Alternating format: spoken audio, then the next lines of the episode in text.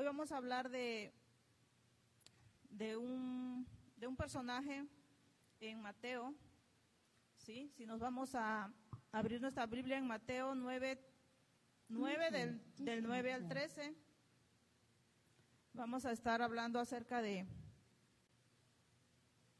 de Mateo. Si lo tienen, me dicen amén.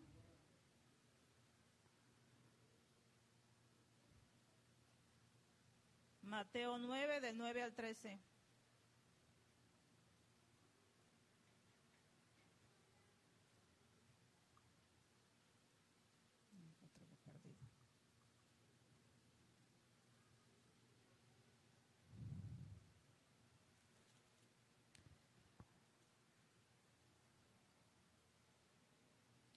Dice así la palabra, llamamiento de Mateo. Pasando Jesús allí vio a un hombre llamado Mateo, que estaba sentado al banco de los tributos públicos, y le dijo, sígueme, y se levantó y le siguió. Y aconteció que estando él sentado a la mesa en la casa, he aquí que muchos publicanos y pecadores que habían venido se sentaron juntamente a la mesa con Jesús y sus discípulos. Cuando vieron esto, los fariseos dijeron a los discípulos, ¿Por qué come vuestro maestro con los publicanos y pecadores? Al oír esto Jesús les dijo, los sanos no tienen necesidad de médico, sino los enfermos. Id pues y aprended lo que significa misericordia quiero y no sacrificio, porque no he venido a llamar a justos, sino a pecadores al arrepentimiento. Amén. Oramos por la palabra. Señor, te damos gracias por esta palabra, Padre. Y en esta hora, Señor, clamamos a tu Santo Espíritu, Señor, para que venga, Señor, y ministre nuestro corazón, nuestro pensamiento. Que seas tú hablando, Señor, a través de este mensaje, a través de esta palabra, Señor. Y derrame, Señor, sobre nosotros esa, esa sanidad, ese, ese mensaje que tú quieres, Señor, para que nuestras vidas, Señor, tengan una conversión hacia ti, Padre. Te lo pedimos en el nombre de Jesús. Amén.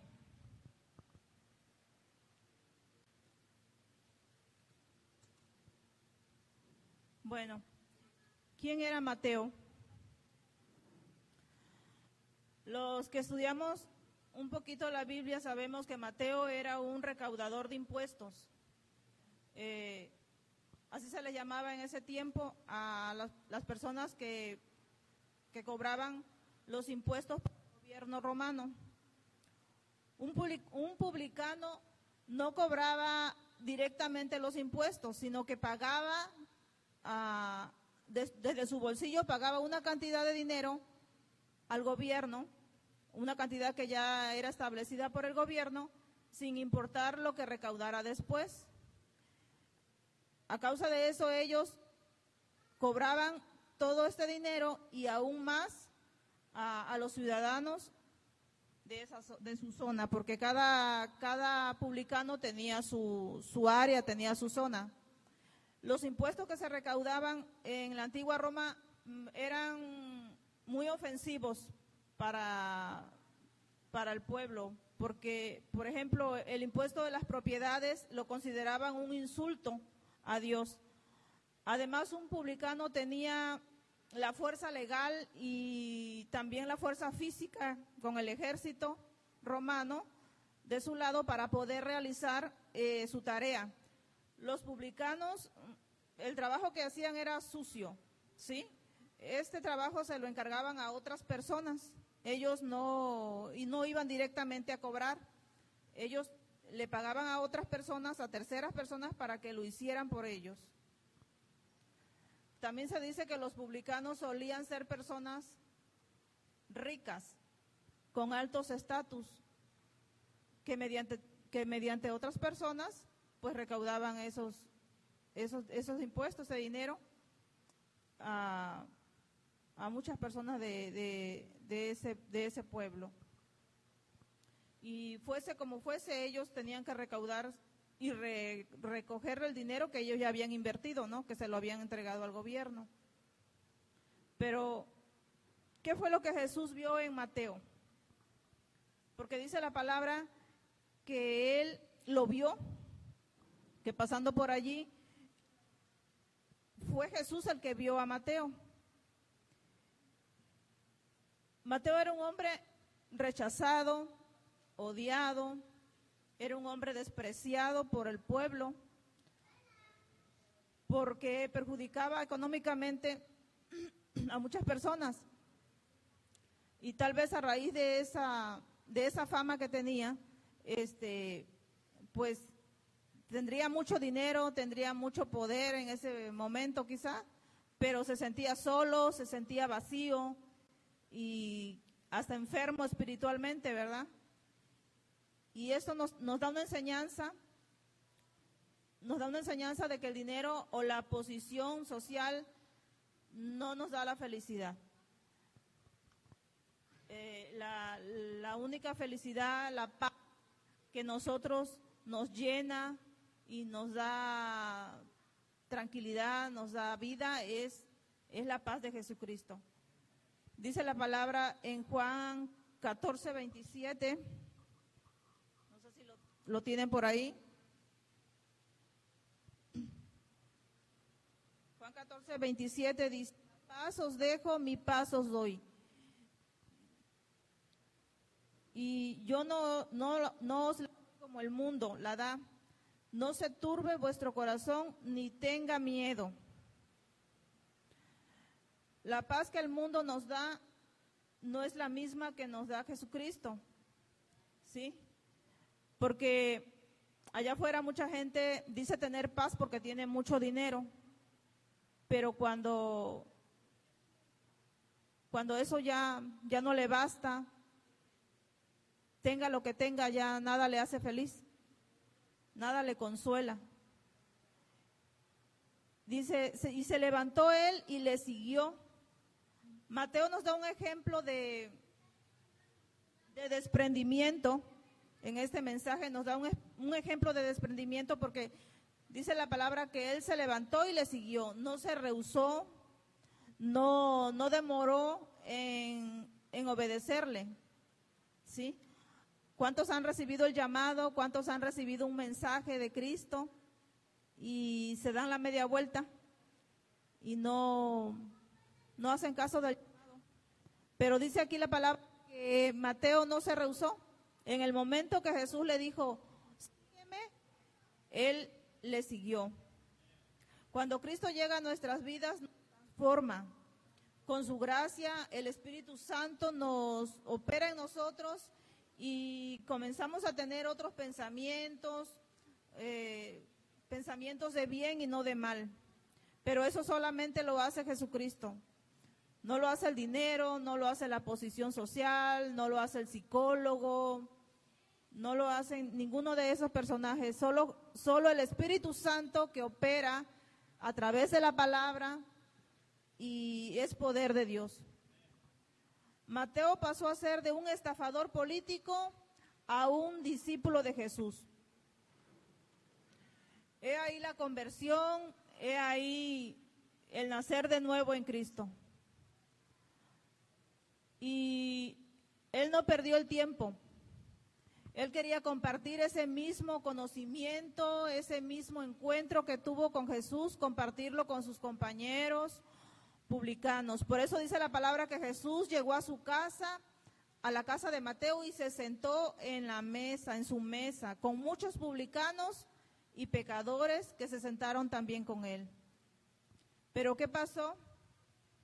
Esto provocó la crítica una vez más de los fariseos.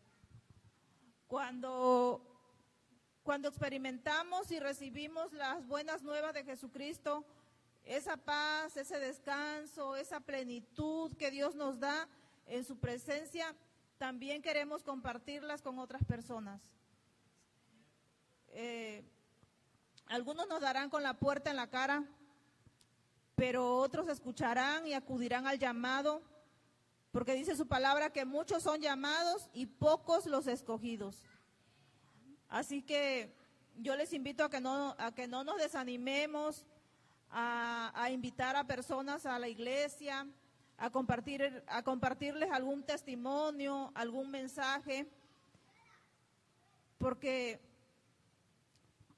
Dios sigue llamando a personas, Dios sigue invitándolos para que vengan a Él, porque el tiempo se acerca, la venida de Jesucristo ya está a la puerta y no queremos que, Él, él dice su palabra que no quiere que ninguno se pierda, Él quiere que todos sean salvos. Siempre va a haber un fariseo, siempre va a haber un fariseo que juzgue, que critique.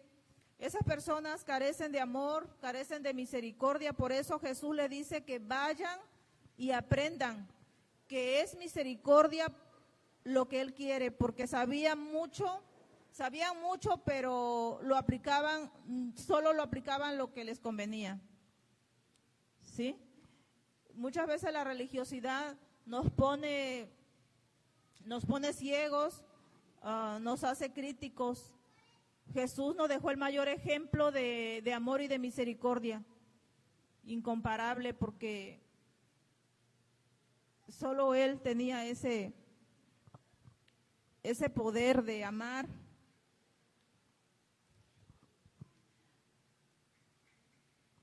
Filipenses 2.5 ahí nos habla del sacrificio que Jesús hizo en la cruz. Y yo creo que ahí fue, fue el, único, el, el único y el último y el más grande sacrificio que hubo en esta tierra. Filipenses 2.8, ahí nos habla 2 del 5 11, perdón.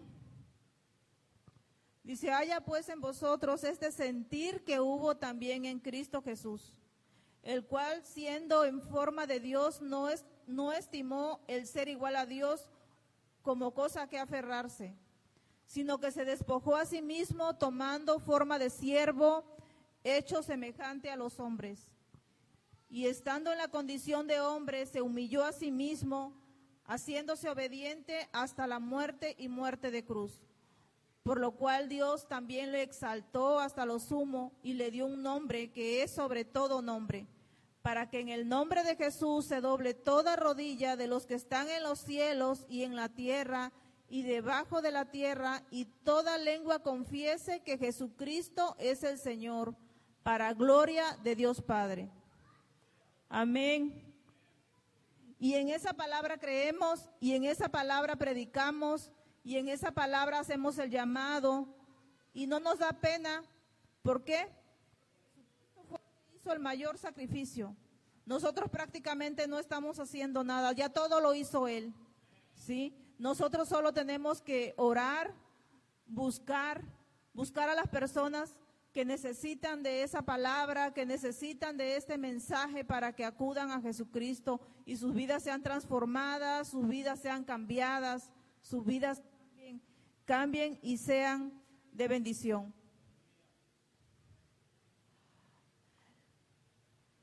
Las personas con ese don, con el don de la misericordia, se conectan con el dolor de las personas para poder ayudarlas a salir a una nueva vida. Este tipo de personas que, que tienen este don, el don de la misericordia, no pueden ver sufrir a los demás y quedarse quietos. Algo tienen que hacer, ayudar, orar, aconsejar. El Espíritu Santo los mueve a ser a ser misericordiosos. Pero ojo, porque muchas veces estas personas tienden a, a perder la alegría con facilidad. ¿Por qué la pierden? Porque son tan sensibles a las injusticias que muchas veces el dolor, la impotencia es muy fuerte. Y puede llegar a ser una persona que frustre ante tales circunstancias porque vivimos en un mundo rodeado de injusticias. Y nuestro deber es orar mucho, orar mucho para que esto no suceda. Dice la palabra en Romanos 12:8 que el que hace la misericordia la haga con alegría. Y no sé aquí cuántos ¿Cuántos tienen el don de la misericordia? Por ejemplo, cuando hay un accidente, llegan dos tipos de personas. Llegan los, los paramédicos y llega la policía. ¿Sí? A los paramédicos no les importa si tú tuviste la culpa en ese accidente, a ellos no les interesa eso. Ellos llegan a recogerte, te suben en una camilla y te llevan al hospital para sanarte, para atender, para ver que estés bien. ¿Y la policía qué hace? La policía llega ahí para, para acusarte, para ver si tú tuviste la culpa, pues para ver cuánto tienes que pagar y si tiene que llevarte a la cárcel, pues te llevan a la cárcel. Pero, y ese es un ejemplo aquí en la tierra, pero Jesús vino a sanar. Jesús no vino a juzgar a nadie, Jesús vino a sanar las heridas, a sanar a los enfermos. Y aun cuando Mateo era un hombre rico, él, él no ignoró a Mateo, ¿sí? Porque él vio su corazón, él vio que él necesitaba de él y él conocía el propósito que tenía con Mateo, porque él ve el futuro. Él ve nuestro futuro, Él ve nuestras debilidades, Él ve nuestras falencias, ¿sí?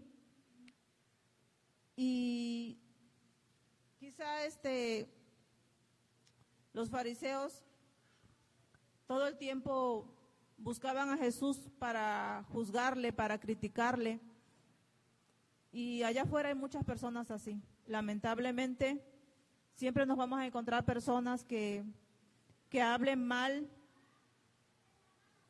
que hablen mal de, de, Dios porque, porque están amargados, están frustrados por todas las cosas que le han sucedido. Pero es necesario humillarse ante Dios, es necesario reconocer nuestros errores, reconocer nuestra soberbia, nuestro orgullo.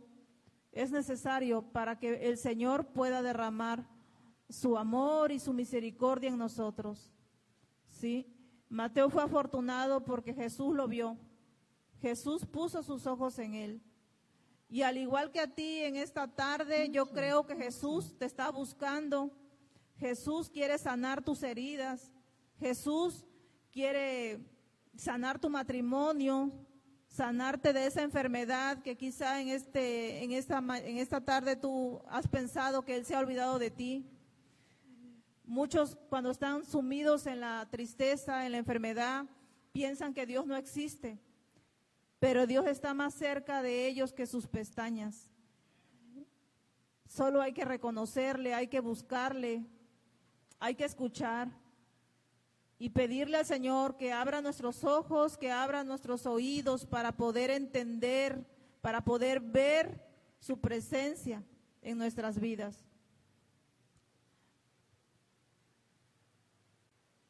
Cuando una persona realmente se rinde al Señor y busca verdaderamente hacer la voluntad de Dios, el Señor deposita en ellos ese don, el don de la misericordia. El Espíritu Santo puede utilizar vidas si nosotros decidimos realmente someternos a su voluntad para que Él haga cosas extraordinarias con nosotros. Dice la palabra, eh, que mayores cosas haremos nosotros, dijo el Señor, que mayores cosas haríamos nosotros. Y la persona que, portan, las personas que portan este don de la misericordia no añaden dolor, porque se complacen en los demás, se complacen en, ayudar. Eh, es alguien que sana, que, que llega a dar alegría, llega a dar consuelo en su entorno donde él vive, donde él habita. ¿Sí?